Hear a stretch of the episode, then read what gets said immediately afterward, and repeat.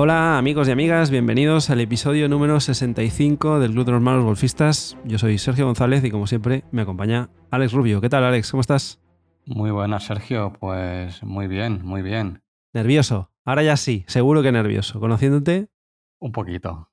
Pero no por el resultado, o sea... Bueno, supongo que todos lo sabéis, pero para quien esté despistado, mañana jugamos la gran final del circuito de quinta categoría por el que hemos estado luchando toda la temporada para clasificarnos, así que mañana es el gran día. Bueno, lo que te comentaba, ¿no? Mm, nervioso, bueno, un poco, porque bueno, es la final, ¿no? Pero ya creo que lo he comentado. Mm, me puede salir mejor, me puede salir peor el día, puedo esperar más, puedo esperar menos, pero al final es un día más de golf. Pueden salir las cosas, no pueden salir, si no salen, oye, no pasa nada. Lo importante, disfrutar con los compañeros de partida lo máximo posible. Para mí no queda otra. Presión. La presión que me pongo yo por sacar un resultado que yo considere que debería sacar. No por ganar, no por quedar top 10, no por quedar top 30, no en absoluto. No, está claro, al final la presión se la pone uno mismo. No somos profesionales, no jugamos para los demás, jugamos para nosotros mismos, así que desde luego, esa es la única presión que nos tiene que importar. Pero bueno, iremos viendo. Lo importante es eso, pasar un buen día, que salga una buena climatología para poder jugar, que todos lo pasemos bien, que no haya ningún conflicto, que el juego sea fluido y eso es lo que deseamos. También es día importante porque hoy empieza la Ryder Cup, esa competición tan especial que a todos nos encanta que se celebra cada dos años y que yo creo que eso también es parte de la magia, de que hay un año en el que nos quedamos sin y cuando llega tenemos ese gusanillo de poder verlo. Va a ser un poco raro porque nosotros gran parte de la Raider nos la vamos a perder porque estamos jugando, pero bueno, son situaciones que pasan. Una gran felicitación también al equipo femenino que ganó la Solheim Cup la semana pasada en una edición súper atractiva y súper emocionante. Ojalá la Raider este año también sea tan emocionante, ¿no? Obviamente queremos que gane Europa, pero no nos gustaría que ganara Europa como ganó hace dos años Estados Unidos, ¿no? que fue demasiado pronto, no tuvo prácticamente emoción y nos gustaría que, este año fuera igual. ¿no? Así es, ¿no? ¿Tú, ¿Tú quién crees que va a ganar de todas formas? ¿A quién ves más fuerte? Yo veo más fuerte a, Europa este año. Oh, pues yo no. Así como hace dos años lo veía muy claro que Estados Unidos iba a arrasar, y así fue. Yo este año veo a Europa bastante fuerte. Veo a gente que viene en un punto de forma espectacular. Víctor Hofland, McIlroy, Ram. Hay gente que está jugando muy, muy bien. Y en Estados Unidos, por contra, he hecho en falta gente. Bryson acaba de ganar otra vez el Leap y ni siquiera le han llamado. No lo sé. Eh, igual me equivoco, ¿eh? pero yo creo que, que Europa va a ganar. Uf, yo ahí no estoy de acuerdo contigo. ¿eh? Yo a Europa creo que puede ganar si tienen el día. ¿eh? Yo veo que hay muchos jugadores clave de Europa muy irregulares ahora mismo. Ya, pero la Raider es la Raider. Sí, pero la presión también está ahí para ellos, ¿eh? Bueno, es que son profesionales, tienen que jugar con presión, están acostumbrados a eso. Sí que se toque Víctor Hovland eh, viene jugando muy bien el último mes, mes y medio, pero a Rory lo veo inestable. Además, cada vez que lo veo jugar va con un pad diferente.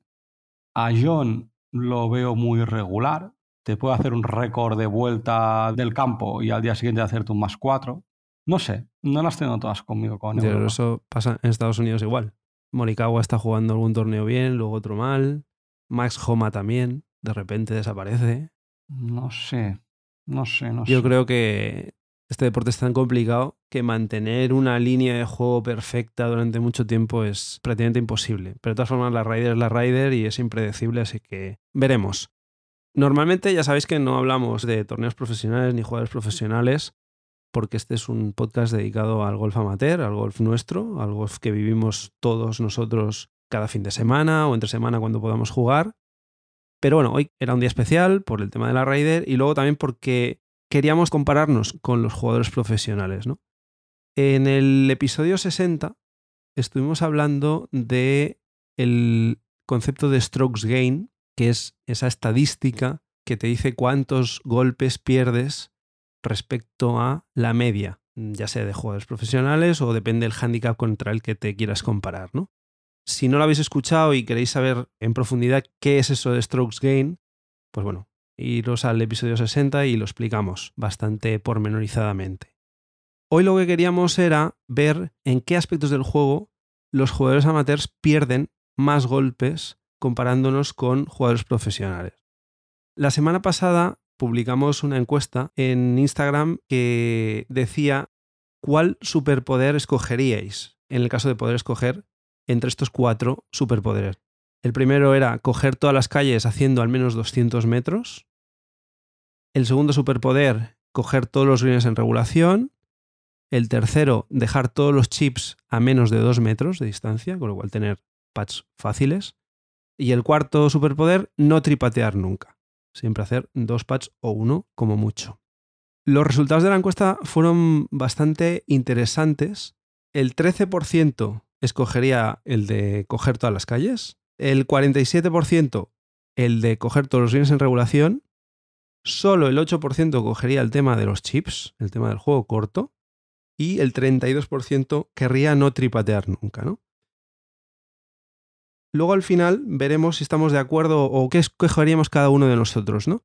Pero lo que queremos es precisamente eso, mirar por estadísticas en qué aspectos del juego se pierden más golpes respecto a handicaps mejores e incluso handicap scratch. ¿no? Las estadísticas que tenemos las vamos también a, poner en un post para que las podáis ver mientras escuchéis el programa si os interesa. Llegan hasta handicap 25. Nosotros en concreto tenemos handicap mayor a 25, pero bueno, nos puede servir como guía porque como veréis tampoco hay una gran diferencia. Para que os hagáis una idea, un handicap 25 pierde respecto a un jugador profesional unos 31,89 golpes en una ronda. ¿Vale? Hace de media 31,89 golpes más que un jugador profesional. Para que os hagáis una idea, un jugador Scratch, handicap 0, pierde unos 5,14 golpes por vuelta. Es decir, hay una diferencia de 26 golpes perdidos entre un handicap 25 y un handicap 0. Más o menos por vuelta, en media, ¿no? Si nos centramos en handicap 25, se reparten estos 31,89 golpes perdidos respecto a un jugador profesional, 7,53 golpes en el tee, en la salida. Curioso, ¿eh? Este dato. Es un dato bastante alto. 14,23 en approach. Approach nos referimos a golpes de más de 100 metros de distancia al hoyo. ¿Vale? En el juego corto, que es en golpes de menos de 100 metros, se pierden 5,42 golpes respecto a un jugador profesional y en el pad se pierden de media unos 4,71 golpes. Solo 4,71 golpes de media. La primera conclusión es clara, donde más golpes se pierden es en el approach. Sí, sí, es curioso, ¿eh? Y lo del pad también me sorprende. Pensé que sería más, porque realmente tú miras eh, jugadores profesionales y están pateando 27, 28 golpes por vuelta, de media más o menos. Nosotros somos handicaps mayor que 25, pero es que yo estoy pateando 36, 38, 37, 35. O sea, yo estoy en 2, 2 con 1. Pues claro, yo veo una diferencia conmigo al menos de 8 golpes de media. Bueno, handicap 25 es cerca de 5, ya cuadra. También es verdad que no todos los jugadores del Tour patean igual que John Ram y, y McIlroy, por ejemplo, ¿no? por decir dos nombres. Sí, sí, claro, evidentemente estamos hablando de los top, top, correcto. Aquí lo que decíamos, ¿eh? claramente donde más golpes se pierden es en el approach, 14,23, y luego en el tee. Tiene mucha importancia también los golpes de tee. Porque en total, si sumas los golpes que pierdes desde el tee y los golpes que tienes de approach, aproximadamente el 44% de los golpes perdidos respecto a un profesional están en esas dos zonas de juego que coincidan con el juego medio y largo, que siempre es el más difícil. Ya. A nuestro modo de ver, siempre cuando más largo es el palo, es cuando empieza la mayor dispersión. así es. Cuando el contacto es peor, comprimes peor la bola, eres menos consistente. Y bueno, generalmente, y eso por ejemplo nosotros lo vivimos, lo que más practicamos con nuestro entrenador es precisamente, practicamos todo, ¿eh? pero el juego medio largo es donde focalizamos muchos más entrenamientos que, por ejemplo, el juego alrededor de green o el pad, ¿no? Un dato curioso también es que a medida que vas bajando de handicap, ese porcentaje de suma de los golpes perdidos en el tee y approach se mantiene en cerca del 44% durante bastante tiempo. Es decir, desde los jugadores con handicap 25, los jugadores con handicap 20, 15, 10, mantienen ese porcentaje. Siguen perdiendo el 44% de los golpes respecto a un profesional en estas dos áreas. Con lo cual, demuestra que son las áreas más complicadas de dominar, básicamente, ¿no? Sí, porque lo comentabas, es donde hay más dispersión, al fin y al cabo, ¿no? Y luego yo creo que también hay otro factor que los profesionales eh, vivimos en un mundo del golf hoy en día que se preparan mucho físicamente. Y esa física que tienen versus jugadores amateurs, esa diferencia física, donde entrenan pensando en hacer distancia, es decir, focalizan su entreno físico en hacer distancia, eh, claro, ahí sacan una mayor distancia desde el tee sobre todo y en los approaches que los jugadores amateurs normalmente no, no tenemos, ¿no? Sí, sí, es un enfoque muy, muy interesante el tema físico. Evidentemente los jugadores amateurs pues estamos en la forma en la que estamos y tenemos el tiempo que tenemos para dedicar a entrenar ese aspecto, ¿no? Pero claro, al final el estar físicamente fuerte te ayuda, por un lado, a tener muchísima más potencia en tu swing, pero aparte también aguantar lo que son 18 hoyos de juego, ¿no? Con un nivel físico constante y, notable, ¿no? Durante toda la vuelta. Que no tengas grandes bajones, ¿no? Que eso es algo que yo personalmente, por ejemplo, es una de las cosas que temo de mañana, ¿no?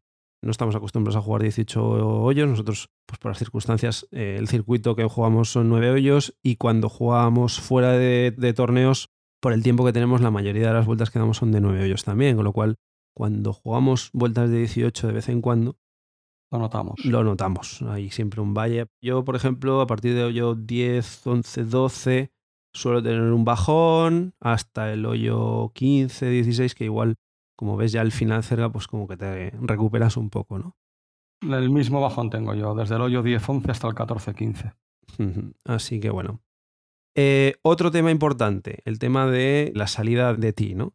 Es muy importante ser eficiente con el driver. Aquí, obviamente, cuanta más distancia hagas con el driver, mejor. Pero lo importante es que intentes dejar el mayor porcentaje posible de veces la bola en juego. No estoy diciendo coger la calle, porque coger la calle respecto a dejarla en un RAF o semi-RAF, en una zona en la que tengas visión directa al green o visión directa a la calle para hacer un segundo golpe en los pares 5, el porcentaje de golpes perdidos entre estar en calle y estar en RAF, si la bola nos ha quedado demasiado mal, creo que es una décima de golpe, o sea, ahí no hay mucha diferencia en nuestro nivel.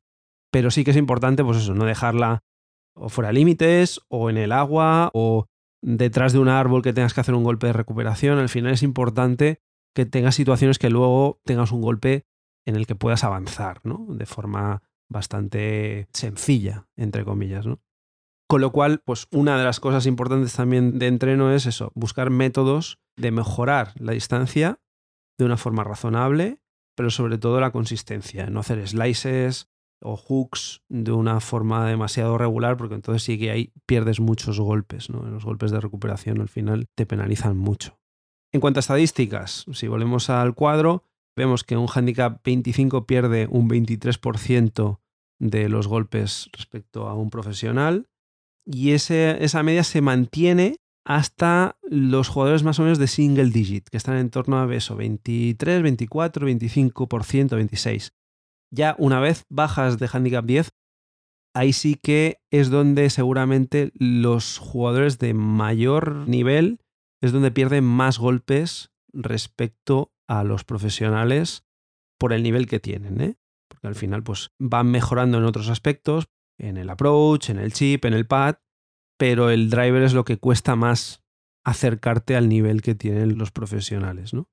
Claro, digamos que un handicap alto pierde más golpes. Pierden todos, pierde lados. todos lados mucho, con lo cual el tanto por ciento a lo mejor es un 20 y pocos, 23, 22 como comentabas, pero a lo mejor un single digit, un handicap 5 en el pad y en el chip casi no pierde con un profesional porque lo tiene muy entrenado. Entonces se acentúa mucho la pérdida en el tee, porque al final lo que comentaba son los palos más largos, donde hay más dispersión, y ahí es donde se nota más la diferencia entre un amateur y un, y un profesional. Claro. Pero bueno, al final la idea es esa, ¿eh? que dos tercios del diferencial del resultado siempre está en estos dos ámbitos, en el de los golpes de ti y en los golpes de aproximación. ¿no? Lo hemos hablado muchas veces, cuántos golpes de aproximación nos quedamos cortos de green, ¿no? Eso nos pasa mucho. Pues bueno, ahí está también donde perdemos golpes, porque luego al final pues tienes que chipear y ahí pues vas sumando golpes. En cuanto al pad, ¿no? Porque siempre hablamos ¿no? del pad, lo importante que es patear bien y tal. Sí que es importante, evidentemente. Todos los aspectos del juego son importantes, pero en el cómputo general de golpes al final no tiene tanta influencia. En el porcentaje está en torno a un 15%, pero el pad es tan difícil de dominar para todos los niveles que si comparas entre handicap no se producen diferencias importantes, donde hay las mayores subidas y bajadas en otros aspectos del juego. De hecho, en golpes perdidos apenas hay diferencia entre un handicap 25 y un handicap 15 respecto a un jugador profesional, ¿vale? Estamos hablando de décimas prácticamente. Un handicap 25 pierde 4,71 golpes respecto a un profesional, como habíamos dicho. Un handicap 20 solo 4,48 apenas 0,3. Y un handicap 15, 4,46. O sea, prácticamente un handicap 15 y un handicap 20 se podría decir que patean igual, ¿no? O sea, me estás diciendo que si yo tengo que ir a entrenar, el juego corto es mejor que no lo entrene con mi nivel.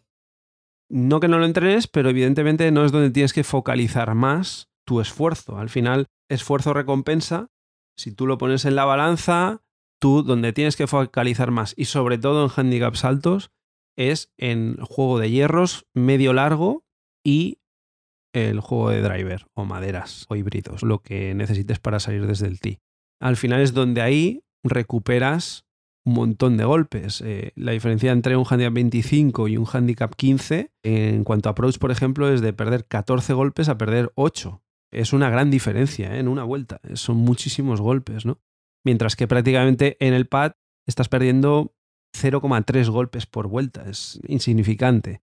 ¿Por qué? Porque al final la técnica del pad, más o menos, la tenemos todo escogida, ¿no? Y al final, pues ya es un tema de confianza, por un lado, lo hemos hablado, poquito de sensibilidad, si queréis llamarle, en cuanto a leer greens y en cuanto al tacto que tenéis con el palo, y en tener el día, básicamente. Luego ya, cuando entras ya a un nivel, un jugador scratch, ahí sí que te, vamos, todas las bolas y eso, yo por ejemplo, lo conté cuando jugué con Alessor Pianesi, el jugador profesional de Gaudi Golf. Las dejaba todas prácticamente tapín. Daba igual en qué punto del green aterrizara la bola, que las dejaba prácticamente hechas. Yo hay momentos en los que sé que si la bola está a más de 15 metros del hoyo, hay unas grandes posibilidades de que tripatee. O sea que el primer pad que voy a dar va a ser nefasto, ¿no? Prácticamente voy a perder ahí pues más de medio golpe. Es importante conocer las limitaciones de cada uno, ¿no? Y luego, en cuanto a juego corto, también es importante lo que decías antes, ¿no? ¿Lo tengo que entrenar? Sí, evidentemente hay que entrenarlo, porque es un aspecto del juego que se utiliza mucho. Se hacen muchos chips de 50, 60, 40 metros en cada vuelta, básicamente porque tendemos a quedarnos cortos de green, con lo cual ese golpe hay que hacerlo. Pero sí que al final tiene un techo de cristal. Al principio sí que se ven diferencias considerables, pues de un handicap 25 a 20 hay una diferencia de 1,3 golpes y entre handicap 20 y handicap 15 2,7. O sea, prácticamente puedes ganar 4 golpes entre un handicap 25 y un handicap 15. Pero llega un punto en el que recuperar golpes en esta parte del juego ya se hace más complicado, ¿no? La diferencia aquí entre un handicap 10 y un scratch es solo de un golpe por vuelta. En los chips. En los chips. Entonces, claro, ¿hay que dedicarle tiempo? Sí, evidentemente pero hasta qué punto te compensa si lo que tú quieres es realmente reducir golpes en tu tarjeta, ¿no? Y bueno, y ya por ligarlo un poco a la encuesta que hicimos, el 47% decía que preferiría coger todos los greens en regulación. Yo creo que ahí esta es una de las claves, ¿no? Cuantos más greens en regulación coges, más dispuesto estás en una zona de confort en la que ya te toca patear y bueno, como mucho pues tripatearás, ¿no? Alguna vez. Pero ya estás en una distancia en la que del doble bogey no vas a pasar. Y eso es muy importante a la hora de mejorar tu resultado, ¿no? He buscado la estadística de greens en regulación por handicap. Un handicap 25 de media coge un 13%, mientras que un handicap 15 ya coge uno de cada cuatro. Claro, ahí ya se nota, ahí ya vas bajando bastantes golpes, ¿no? Que coincide mucho con lo que hablábamos, ¿no? A partir de 15, pues has conseguido eso, eh, entre approach y golpes de ti, pues has bajado cerca de 9 o 10 golpes en una vuelta. 10 golpes se dice rápido, pero 10 golpes es de bajar de 90 a 80, ya estar en la zona de los 80, 80, 80 y pico golpes. Que eso ya es un nivel considerable, ¿no? Así es. Y luego, un jugador Scratch ya se va a un 59% de unidades en regulación cogidos, ¿no? Creo que los profesionales están en 63, creo recordar. O sea que, que no es fácil tampoco, ni siquiera los profesionales cogen todos los unidades en regulación, esto ya lo hemos comentado alguna vez. Cuesta. Entonces, pues bueno, hay que intentar ser eso, lo más consistente posible y tener la mayor confianza con los hierros, ¿no? Que al final es la clave en este juego. Totalmente de acuerdo. Así que para los que nos estén oyendo, no hay que dejar ninguna parte del juego, pero si vuestro tiempo es limitado, pues centraros un poquito más en hierros medios largos y maderas driver, ¿no? Evidentemente la situación de cada uno es diferente, ¿no? A lo mejor tú estás en un momento de juego que desde el tee de salida estás pegando largo y recto y muy bien y no necesitas practicar tanto esa parte del juego, donde fallas más es en los approaches o en los chips. Pero bueno, al final es ir entrenando lo que consideremos que hay que entrenar en función de nuestro estado de juego pero pensando también en estas estadísticas, que yo creo que son muy buenas. Bueno, la idea es un poco esa, que las estadísticas también nos ayuden a ver por dónde van los tiros. Y cuando la mayoría de los jugadores sufren de una parte del juego es porque seguramente sea la más compleja, la más complicada ¿no? de dominar. Y bueno, al final nos queda eso. Si tenemos la oportunidad de mirar nuestras estadísticas, seguramente en un porcentaje muy alto de los seguidores que nos escuchan estarán sufriendo en los mismos apartados de juego que hemos comentado. Yo sufro en todos. Así que. yo también. Yo también. Pero bueno, depende del día también. Sí. Dice que lo importante en un buen día de juego es que al menos en dos de los tres apartados, ¿no? Eh, juego largo, juego corto y pad, al menos estés bien en dos. Si estás bien en dos, ya el día lo puedes dar por bueno. Veremos a ver qué pasa mañana en Costa Dorada. Sí, sí, con muchas ganas. Eso es. Os lo contaremos la semana que viene. Os recordamos que tenemos en nuestras redes sociales, estamos en Instagram y en Twitter, en Manos Golfistas. Vamos a dejar estas estadísticas que hemos comentado para que las podáis ver con calma. Dejadnos cualquier comentario al respecto de lo que hemos hablado hoy, si realmente estáis de acuerdo o no, si habéis vosotros mejorado en algún otro aspecto del juego que no sea el approach, por ejemplo en el chip, y eso os ha llevado a bajar las tarjetas de repente de una forma drástica, pues bueno, también puede ser interesante que nos lo compartáis, porque así podríamos ver otros puntos de vista.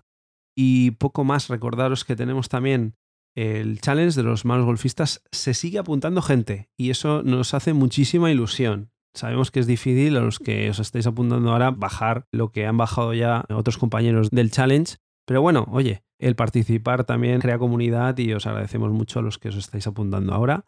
Pediros también, si os gusta el podcast, que os suscribáis en la plataforma en la que escojáis para escuchar los podcasts y que nos dejéis alguna reseña también, que nos hace ilusión leerlas y si nos dejáis pues eso, las cinco estrellitas nos ayuda mucho a mejorar en los rankings también, que siempre estamos arriba, pero bueno, no está de más que nos mostréis vuestro apoyo así.